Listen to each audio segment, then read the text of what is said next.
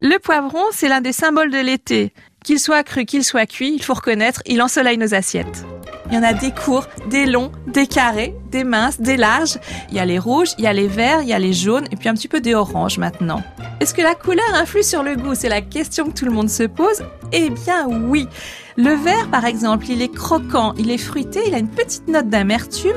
On va apprécier sa chair qui est ferme pour faire des farcis.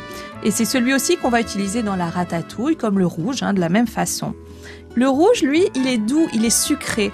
Et c'est celui qui est le plus adapté à la cuisson. Moi, je vous conseille d'en faire des coulis, par exemple. Un coulis de poivron rouge avec un poisson, c'est excellent. Le jaune, lui, il est très tendre et il est particulièrement juteux. On va l'utiliser comme un condiment pour parfumer soit des sauces, soit des salades. Si vous voulez enlever la peau des poivrons parce qu'elle n'est pas très digeste, vous pouvez tout simplement les griller au four pendant 30 à 40 minutes, donc à 200 degrés jusqu'à ce que la peau noircisse. Une fois que cette peau est bien noire, vous prenez vos poivrons, vous les sortez du four et vous les mettez dans un sac plastique. Et c'est la condensation qui va se faire en refroidissant qui va aider la peau à se détacher et vous allez voir que vous pouvez l'enlever très très facilement. Et moi j'adore cette méthode parce qu'elle va aussi changer le goût des poivrons et lui donner un petit goût confit qui est très agréable.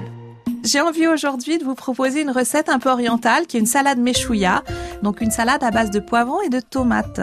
Pour 4-6 personnes, il vous faut 6 poivrons rouges qu'on va faire cuire au four donc pour enlever la peau. Vous les coupez en petits morceaux et puis vous les réservez. Alors dans une sauteuse, vous allez mettre 3 cuillères à soupe d'huile d'olive, vous ajoutez 6 tomates épepinées et pelées, vous laissez compoter ça, on va dire une quinzaine de minutes. Vous ajoutez ensuite vos poivrons que vous avez coupés en dés.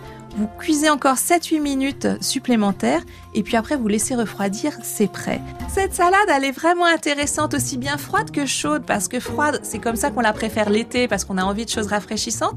Mais c'est aussi intéressant chaude, par exemple avec un œuf au plat juste déposé dedans, ça vous fait un plat complet et c'est un plat parfait pour un soir. Le marché d'Anne la Taillade.